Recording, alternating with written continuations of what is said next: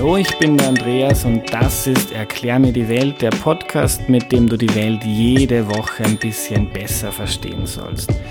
Die heutige Folge wird ein Traum, denn wir reden über das Träumen. Haha. Äh, jeder hat schon mal etwas Trauriges, Lustiges oder Schönes geträumt. Ob uns das irgendetwas sagen kann, das wollen wir heute herausfinden. Dabei hilft uns Brigitte Holzinger. Hallo Brigitte. Ja, hallo.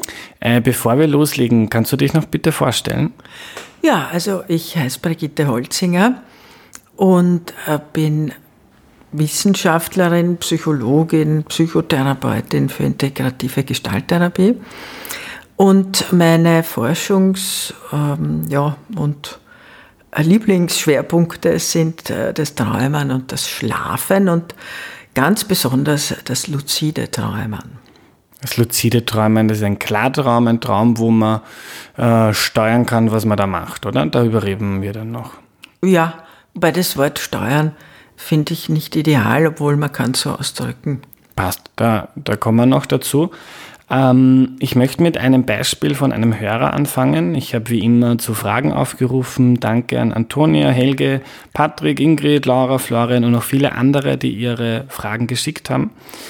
Äh, wenn ihr auch Fragen schicken wollt, dann schaut mal in die Podcast-Beschreibung. Dort steht, äh, wie man das machen kann. Und ein äh, Hörer, der Christian, hat mir äh, einen Traum geschildert und der sagt, er träumt immer wieder davon, dass er seine Mutter trifft. Es kommt immer wieder der Traum und die Mutter ist vor Jahren gestorben. Ähm, kann man da mit, mit dieser Information irgendwas äh, anfangen? Was heißt das für ihn? Also ich hoffe, ich enttäusche jetzt die Leute nicht, aber so ähm, ohne den Träumer oder die Träumerin zu direkt zu sprechen, deuten wir eigentlich mhm. nicht. Also wir deuten eigentlich Träume in dem Sinn gar nicht, sondern wir verstehen Träume als einen Ausdruck von dem, was in einem vorgeht. Und deshalb gehen wir davon aus, dass eigentlich der Träumer oder die Träumerin selbst den Traum am besten verstehen kann. Mhm. Und wir, wir versuchen, den, die Träumerin, den Träumer äh, dabei zu unterstützen, äh, herauszufinden, was der Traum möchte, bewirken mhm. möchte eigentlich. Ja? Also man kann sich das so vorstellen, dass der Traum fast wie eine, ein Akt ist bereits. So wie ein Kunstwerk. Ne? Ein Kunstwerk möchte auch was bewirken, denke ich mal, ein Bild. Das kann man interpretieren, natürlich, man kann die Gedanken austauschen, mhm. was das äh, in einem wachruft und das ist bei Träumern durchaus sinnvoll und hilfreich. Letztlich bleibt zwar das Bild und letztlich geht es darum, dass es wirkt. Und äh, so sehen wir das auch bei den Träumern. Jetzt, wenn der Christian. Christian, danke. Von der Mutter träumt, die verstorben ist, da würde ich am ehesten zu einem Klartraum raten, damit man da vielleicht direkt dann im Traum äh, die Mutter fragen kann, was auch immer einem bewegt, wie es ihr geht vielleicht oder oder so. Mhm. Wenn du einen Klartraum jetzt ansprichst, erklär mal kurz, was ein Klartraum ist. Ein Klartraum ist ein Traum, in dem wir erkennen, dass wir träumen und wissen, dass wir eine Entscheidung treffen können oder die Wahl haben. Mhm. So wie im Wachzustand, auch meistens jedenfalls, können wir wissen oder eigentlich im Hintergrund wissen wir immer, dass wir wach sind. Und wir wissen auch, dass wir als nächstes entscheiden können, dass wir ins Auto einsteigen und wohin fahren. Hm. Und das wissen wir im Traum so meistens nicht. Oder man weiß manchmal, dass man träumt oder man trifft Entscheidungen. Aber beides zusammen ist so spontan selten. Außer bei Leuten, die, oder gerade Kindern, die viel Albträume gehabt haben, die haben das oft schon entwickelt, weil sie irgendwas gebraucht haben, mit dem sie sich aus dieser grauenhaften Situation herausretten können. Und dann haben die das spontan entwickelt und können das. Das gibt's. Das heißt, also das heißt, das kann eigentlich jeder, ja. Das, aber das kann man trainieren und lernen? Kann man trainieren und lernen, ja. Mhm. Wie? Indem man Ich sage immer am besten da, also das schwirrt ja irrsinnig viel Zeug im Internet herum, mit dem ich nicht ganz glücklich bin, weil eigentlich wir forschen zwar und versuchen genau herauszufinden, was da vor sich geht, aber wir wissen es noch nicht ganz genau. Und wenn man dann irgendwie rumfuhrwerkt äh, vor lauter Begeisterung und sich denkt, man ist eh wie in einem virtuellen Realitätsspiel oder so, dann man weiß nicht, was man da anstellt, weil immerhin ist es sein eigenes Inneres, in dem man da rumfuhrwerkt. Mhm. Auf eine gewisse Art. Mhm. Aber wenn wir jetzt den Blödsinn im Internet weglassen und du uns als Expertin äh, rätst, wie kann man üben, klar zu träumen? Nee, meine Erfahrung ist ähm, schon, dass sich da was überträgt, wenn man äh, mit Leuten darüber spricht, die das vielleicht schon können oder mhm. einmal erlebt haben oder äh, dass man auch was liest, wo das beschrieben steht oder mhm. wo so Träume beschrieben sind. Das regt einen am ehesten mhm. an. Oder ich habe, mache auch so Gruppen und diese, wenn da einer in der Gruppe einen Klartraum erzählt, dann äh, kommen meistens die anderen am nächsten Tag und haben auch Klarträume gehabt. Mhm. Aber lesen, sich öfter am Tag fragen, träume ich oder wache ich, ist eine Möglichkeit, mit dem Gedanken einzuschlafen, dass man den Traum als Traum erkennen wird, wenn man mhm. dann träumt. Das äh, sind so Mittel, wie man das Klarträumen fördern kann. Genauso wie den Schlaf kann man das fördern, aber man kann es nicht machen. Mhm. Kann nicht auf einen Knopf drücken und sagen, ich mache das jetzt. Mhm. Ja, wenn wir nochmal einen Schritt zurückgehen, das Träumen ganz grundsätzlich, ist es immer ein Verarbeiten von Gedanken, die man sowieso im Kopf hat, bewusst oder unbewusst? Ich würde eher sagen, oder ich habe früher immer vereinfacht gesagt, Träume sind Gefühle und Gedanken in bewegten Bildern dargestellt. Und ich gehe schon davon aus, dass es ein Verarbeitungsprozess ist, von dem zumindest angeregt, was man tagsüber wahrgenommen, erlebt, empfunden hat, um uns für den kommenden Tag auszurüsten, vorzubereiten. Also man könnte sagen, Träumen ist Lernen. Mhm. Träumen ist seelisches Lernen. Wenn du sagst, du gehst davon aus, äh, du hast Bücher dazu geschrieben, du kennst die Forschung, heißt das, dass sich die Wissenschaft nicht einig ist oder das noch nicht äh, abschließend weiß, was Träume eigentlich sind? Das heißt, dass es noch keine gemeinsame Meinung gibt zurzeit, die alle Wissenschaftler gleichermaßen vertreten. Aber das ist wahrscheinlich in fast keinem Feld, denn wir haben eben die naturwissenschaftliche Sicht, dann haben wir die humanistische Sicht, dann haben wir die mhm. esoterische Sicht. Das ist beim Träumen natürlich auch so. Mhm. Es gibt zum Beispiel schon also unter Klimaforschern einen relativ starken Konsens, dass der Mensch einen Beitrag zum Klimawandel leistet, auch wenn sich nicht alle hundertprozentig einig sind. Aber Außer, außer er ist Trump-Wähler, dann sagt er, den Klimawandel gibt es nicht. genau, aber so einen nahezu Konsens gibt es in der Traumforschung nicht, das weiß man nicht so genau. Den nahezu Konsens gibt es jedenfalls in dem Sinn, dass man davon ausgeht, dass die Träume durch Tagesreste gespeist sind. Mhm. Da kann man jetzt sagen, wenn es eher naturwissenschaftlich angehen möchte, das ist eine Art Kontinuum zwischen Wach und Traum erleben. Mhm. Oder man kann sagen, äh, gestalttheoretisch, das ist ja meine psychotherapeutische Richtung, gesehen, äh, verarbeiten wir tagsüber wahrgenommenes im Traum in unseren bereits existierenden gestalten und erweitern und ergänzen die und formen neue. Und man kann das äh, psychoanalytisch sehen und äh, sagen, ja, der Tagesarrest regt zwar was an, aber das Unbewusste ist viel weiter und berührt dann auch ähm, Erinnerungen die vielleicht verdrängt worden sind mhm. aus der Kindheit oder von früher oder aus, mhm. sogar äh, aus zurückgelegenen Generationen. Und man kann so weit gehen, dass man sagt, Äh, der Traum ist eine andere Form der Kommunikation, äh, von der wir noch nicht genau wissen, wie das funktionieren mag. Aber wir befinden uns im kollektiven Unbewussten. Das wäre dann die Jungsche Sichtweise, verkürzt gesagt. Mhm. Äh, träumen wir jede Nacht? Soweit man weiß, träumen wir jede Nacht.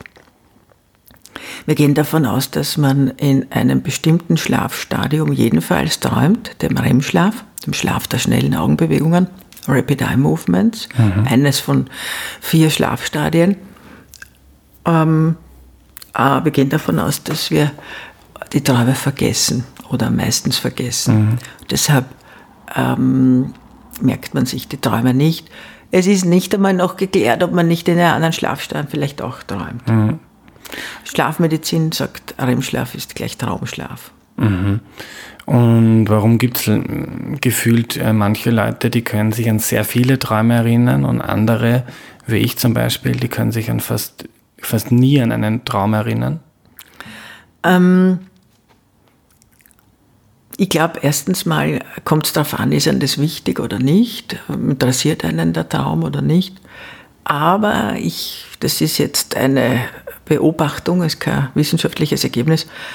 Ähm, ich, meine Beobachtung ist, dass in Familien äh, mehr geträumt oder weniger geträumt wird, beziehungsweise alle träumen, mehr Träume gemerkt oder weniger Träume gemerkt werden. Ist es jetzt, weil man äh, die, die Wertigkeit in Familien tradiert? Ist es, ja, weil es vielleicht sogar eine genetische ähm, äh, Komponente gibt beim Träumeerinnern. Wir wissen es nicht. Also es das heißt nicht automatisch, weil ich jetzt zum Beispiel wenig träume, äh, dass ich mich nicht so sehr für mein Inneres interessiere und irgendwie mit was ganz anderem beschäftigt bin. Das muss nicht so sein. Das muss nicht so sein. Mhm.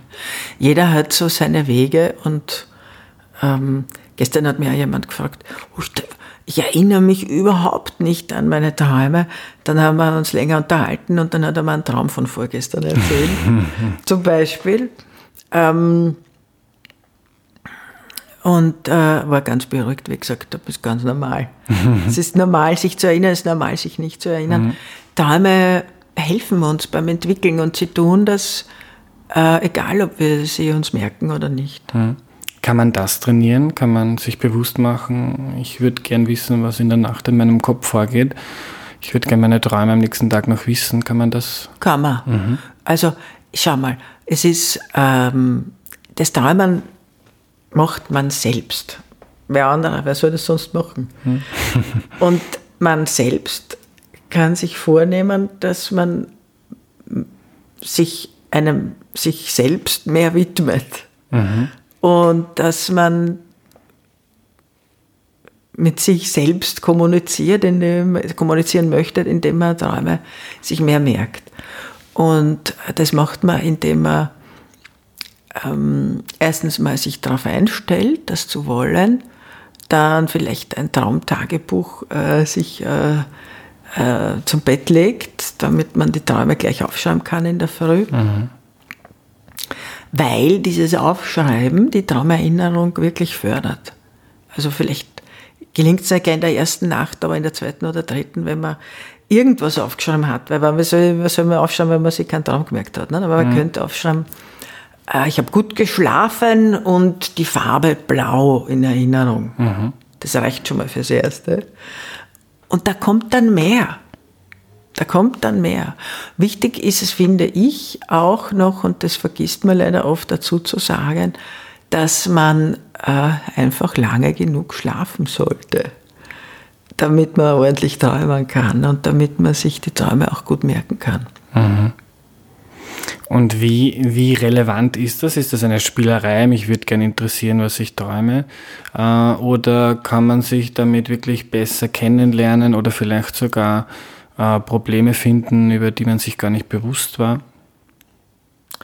Ähm, ich würde sagen, das kommt darauf an, was einem wichtig ist und ähm, wohin man sich selbst ausgerichtet hat. Also ja, wenn man mehr über sich wissen möchte, ist das äußerst hilfreich. Und es gibt also aus dem anthroposophischen Bereich von Rudolf Steiner Aussagen wie ähm, sich Träume zu merken und sie aufzuschreiben, entwickelt das innere höhere Selbst. Mhm. Was soll das heißen, das höhere Selbst? Ja? Also den hoch und niedrig und so, sowas mag ich auch nicht so, aber ähm, es entwickelt jedenfalls etwas. Vielleicht eine, eine Form von, von Sensibilität. Mhm. Es von Bild verstehen, weil es sind ja viele Bilder, die man träumt. Ähm, und wir wissen jetzt, wenn es um psychische Erkrankungen geht, dass das Führen eines Traumtagebuchs alleine schon einen therapeutischen Effekt haben kann und mhm. sehr oft hat. Mhm. Spannend, ich glaube, da fange ich gleich morgen an. Äh, du bist ja, du arbeitest ja als Psychotherapeutin.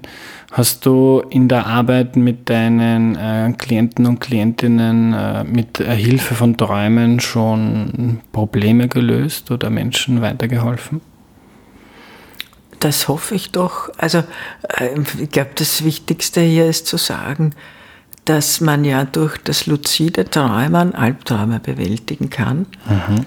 Und das haben wir, glaube ich, kann ich sagen, als Erste wirklich äh, wissenschaftlich äh, bewiesen. Mhm. Und ähm, also das einmal alleine ist das Wichtigste wahrscheinlich, weil wenn Menschen unter Albträumen leiden und wie wir die Studien gemacht haben, hat es das noch gar nicht gegeben, aber heute wird eine Störung so definiert, nämlich die Albtraumstörung, eigentlich rückwirkend äh, hätten alle, die da mitgemacht haben, eine Albtraumstörung gehabt. Die geht nämlich so, dass man mindestens einmal pro Woche einen Albtraum erlebt und so einschneidend erlebt, dass man Angst hat oder vermeidet zu schlafen, Angst vom Schlafen hat mhm. oder vermeidet zu schlafen, weil man diese grauenhaften Dinge nicht immer wieder erleben möchte. Und die Leute, die bei, meiner, bei unserer Studie teilgenommen haben, die haben zwei bis dreimal pro Woche diese Albträume gehabt. Und alleine, dass man den Leuten gesagt hat, da gibt's was, da wird man bewusst im Traum und mit dem Bewussten kann man sich sofort helfen, hat dazu geführt, dass die Träume, die Leute wieder schlafen haben können. Mhm. Die Träume sich dann auch verändert haben natürlich. Ähm, aber da habe ich den Leuten auch die Wahl gelassen wie sie die Träume verändern wollen. Und deinen Klientinnen ist es dann gelungen, äh, sich das anzutrainieren und klar zu träumen und da wirklich ihre Träume zu steuern? Also ja, also nicht allen, aber einem Großteil von den mhm. Leuten. Und wie gesagt, das Steuern einzugreifen, nennen wir es eingreifen. Zu verändern, sagen wir mhm. so. Oder bewusst etwas zu machen oder zu entscheiden in dieser Situation, in der sie sich dann wiedergefunden haben. Hm. Ist ein Albtraum äh, was ganz Normales oder ist das immer ein Warnzeichen? Zum Beispiel, ich könnte erzählen, äh, wenn ich an meine Kindheit denke, ich habe immer wieder dieselben Albträume gehabt, ist immer um meine Eltern gegangen. Äh, ein Traum mit meiner Mutter war, äh, ich habe beim Fenster rausgeschaut, ein riesiger Mann hat sie über die Schulter äh, gepackt und ist mit ihr abmarschiert. Den habe ich immer wieder geträumt. Zweiter Traum mit meinem Vater, der war noch schlimmer. Ich bin mit dem Fahrrad am Friedhof herumgefahren und da war das Grab meines Vaters. Mein Vater ist nicht tot, der lebt, Gott sei Dank, bis heute äh, immer wieder diese beiden Träume. Ich, bin, ich kann mich erinnern, ich bin aufgewacht und habe nicht gewusst, ob mein Vater jetzt am Leben ist oder nicht. Äh, deutet das auf was ganz Problematisches hin oder, oder kann das eine Verarbeitung sein von irgendeinem Konflikt, der gar nicht so schlimm ist? Also erstmal ist ganz wichtig zu sagen, dass Kinder viel häufiger Albträume haben als Erwachsene manchmal habe ich scherzhaft dazu gesagt, weil das so ab dem sechsten, siebten Lebensjahr losgeht. Die Albträume oder das Träumen? Nein, die Albträume. Mhm. Ähm, das Träumen, da haben wir auch eine Studie gemacht früher. Da gibt es so die Idee, dass Kinder überhaupt in einer Art Traumwelt leben und so richtig die Unterscheidung erst ab dem zweiten, dritten Lebensjahr lernen, anfangen. Aber sie träumen schon mit zwei Jahren zum Beispiel? So, also REM-Schlaf gibt es auf jeden Fall schon mit den zwei Jahren, aber man weiß ja nicht genau, wie die Traumwelt ist, aber wir haben eben die Kinder gefragt oder beziehungsweise eine Studentin von mir, die auch im Kindergarten gearbeitet hat, was war jetzt, sie soll eine Geschichte erzählen und dann die Kinder was, was aufschreiben, ja, also auf, nicht schreiben, Entschuldige, äh, malen, zeichnen. Mhm. Und was war das jetzt? War das ein Fernsehen oder eine Geschichte oder ein Traum? Und die können das erst so richtig mit fünf, sechs mhm. äh, definieren oder auch zuordnen. Und dann ab sechs, sieben und da sage ich immer, vielleicht hängt das mit unserem Schulsystem zusammen, ähm, haben die Kinder dann also, also viel mehr Albträume wie Erwachsene. Das Schule. Aber das, was sicherlich ist, dass ein Kind halt wahnsinnig viel lernt, ununterbrochen lernt vermutlich. Und also verschiedene, also auch wirklich existenzielle Dinge lernt natürlich. Und das ist ja das, glaube ich, was wir in Träumen tun. Wir lernen Existenzielles. Mhm. Und ähm, da gibt es da natürlich verschiedenste Entwicklungsschritte. Und das ist oft schwierig oder da gibt es oft schwierige Phasen und so denke ich mal, könnte sich das in Albträumen halt dann widerspiegeln. Mhm. So, wer bin ich? Wer ist meine Mutter? Wer ist mein Vater? Also das, und so in so eine Richtung würde ich einmal denken, wenn ich den Traum höre, den mhm. du erzählt hast beim Kind. Wichtig finde ich, dass die Kinder die Träume, dass man die Kinder ernst nimmt mit ihren Träumen und den Albträumen. Jetzt nicht im Sinn von, dass man deutet, sondern im Sinn von, ah so, und wie war das genau? Mhm. Und erzähl mir das doch noch einmal und sowas, ja. Also äh, die, die, Kinder lieben das und das ist auch wunderbar. Ja. Man könnte sagen, es ist ein bisschen ein kindhaftes Sein, wenn man, wenn man Träume aufschreibt oder wenn man sich mit Träumen beschäftigt. Ähm, was meistens sehr gesund ist, ja, weil wir eh alle viel zu erwachsen sein müssen den ganzen Tag. Ja. Das heißt, so ein Albtraum, wie ich den, als ich weiß nicht, sieben, acht, neunjährige gehabt habe, das kann auch einfach gewesen sein, dass ich was Neues gelernt habe, zum Beispiel, dass äh, meine Eltern nicht unsterblich sind und dass ich das einfach im Traum verarbeite. Das muss jetzt kein Hinweis sein, um, um Himmels Willen, mein Kind träumt jede Woche was Schreckliches äh, auf zum Psychotherapeuten. Genau. Mhm. Also ich meine, wenn es immer dasselbe ist und es ist wirklich äh, sehr erschreckend und man kann es gar nicht zuordnen und es geht über mehrere Wochen oder Monate, ja, weil man kann natürlich nicht ausschließen, das kind, dass dem Kind wirklich was passiert ist. Mhm. Ja. Äh, wenn, aber vielleicht auch darauf achten, was sonst noch, wie es dem Kind sonst noch geht und so. Ja nur wegen einer Albtraum würde ich nicht zum Psychotherapeuten laufen. Das ist eine, das, man muss auch Sachen verarbeiten können, auch alleine. Man muss es auch lernen, alleine zu verarbeiten. Aber ich meine, es kann natürlich was sein, was wirklich grauenhaftes passiert ist. Nur so wie du es jetzt schilderst, wie ich dich jetzt hier erlebe, hätte ich gesagt, so ein Entwicklungsschritt. Mhm. Und so wie du sagst, äh, vielleicht, dass man damit fertig wird auch oder lernen muss, damit fertig zu werden, dass eben das Leben endlich ist äh, als Kind auch oder das verstehen zu lernen, äh, das ist durchaus möglich. Ja. Durchaus ein mögliches Thema. Wobei, ähm, auch im Erwachsenenalter, das ist es eben, ne? ein Traum wie ein Kunstwerk hat nicht nur ein Thema. Ja. Möglicherweise sind da andere Themen auch noch drinnen. Ja. Aber was mir im Halbschlaf manchmal passiert, wenn, wenn ich mich zum Beispiel am Nachmittag hinlege, noch nicht ganz schlafe, dann zucke ich sehr oft, weil ich glaube, ich falle runter. Also das ist schon ein halber Traum oder schon ein Anfang vom Schlaf, schon ein Traum und ich glaube, ich falle runter und habe aber irgendwie noch die Kontrolle über meinen Körper und reagiere im echten Leben, in der wachen Welt auf etwas, das eigentlich nur im Traum passiert. Ist das? Schönes Beispiel. Das ist gar was ganz Normales und heißt Myoklonus und äh, Myoklonus. Sagst, Myoklonus, mhm. wenn man es medizinisch benennen möchte, es ist wirklich ein Muskelzucken. Mhm. Vermutlich einfach eine Entladung, die eben bei der Entspannung, Muskelentladung oder so, ja, äh, bei der Entspannung vorkommt. Manchmal mehr, manchmal weniger. Und äh, das Beispiel ist deshalb so toll, weil, wie du richtig sagst, viele Leute, und du sagst das selber auch, ähm, träumen dabei, wo runterzufallen.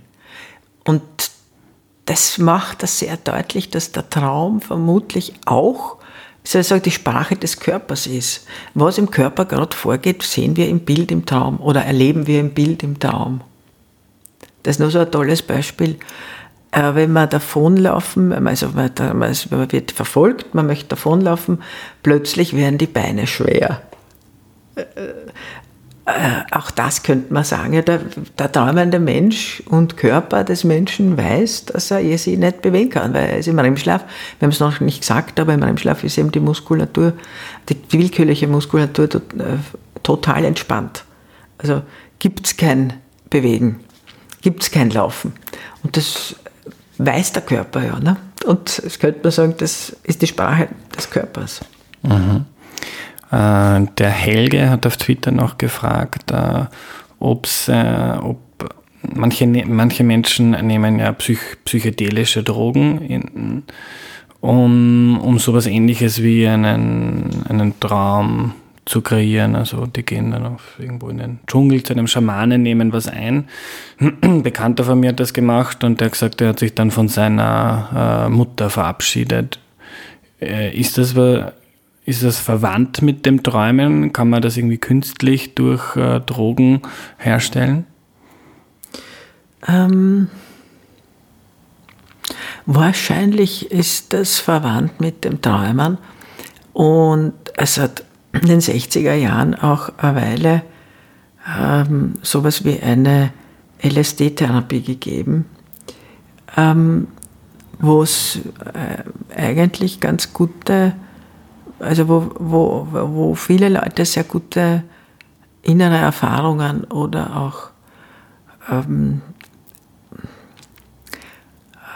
Bewältigungen erleben haben können von mhm. Themen. Zum Beispiel sich von der Mutter verabschieden. Mhm. Wenn, weiß ich nicht, die Mutter gestorben ist und man hat das nie machen können oder so, ja, fantasiere ich jetzt. Mhm. Ähm, das ist nur ganz, ganz, ganz wichtig, dass das gut begleitet wird. Mhm. Also selbst ich rate ganz dringend von Selbstexperimenten ab. Mhm. Erstens mal sind, ich weiß nicht, ja, diese Stoffe oft verschnitten und echt gefährlich. Mhm. Und je nach Veranlagung kann das das eine oder andere lostreten, was man nicht möchte. Mhm. Und ähm, insofern würde ich sagen, es ist ähm, aber durchaus für manche Leute schon eine wertvolle Erfahrung ja. gewesen. Ist das in Österreich legal? Kann man das machen? Ähm, ich glaube nicht. Also ja. ich habe mich damit jetzt in den letzten Jahrzehnten nicht mehr beschäftigt, daher weiß ich es nicht. Ja. Ähm, ich weiß es, dass es in der Schweiz gemacht worden ist. Ich weiß auch, an der Uni Heidelberg hat es Experimente gegeben. Wenn das in einem Forschungsprojekt verpackt ist, ähm, würde das legal sein, wenn es durch die Ethikkommission durchgegangen ist und sicherlich ein Psychiater begleitet. Ja. Aber ähm, ich weiß nicht, ob die Ethikkommission das durch, durchwinken würde. Danke, Brigitte. Sehr gerne.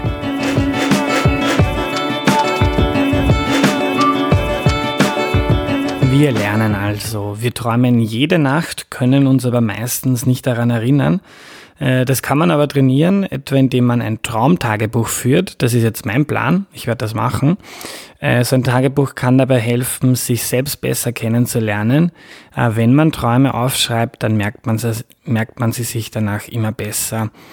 Äh, man kann auch trainieren, klar zu träumen, also in seine Träume einzugreifen.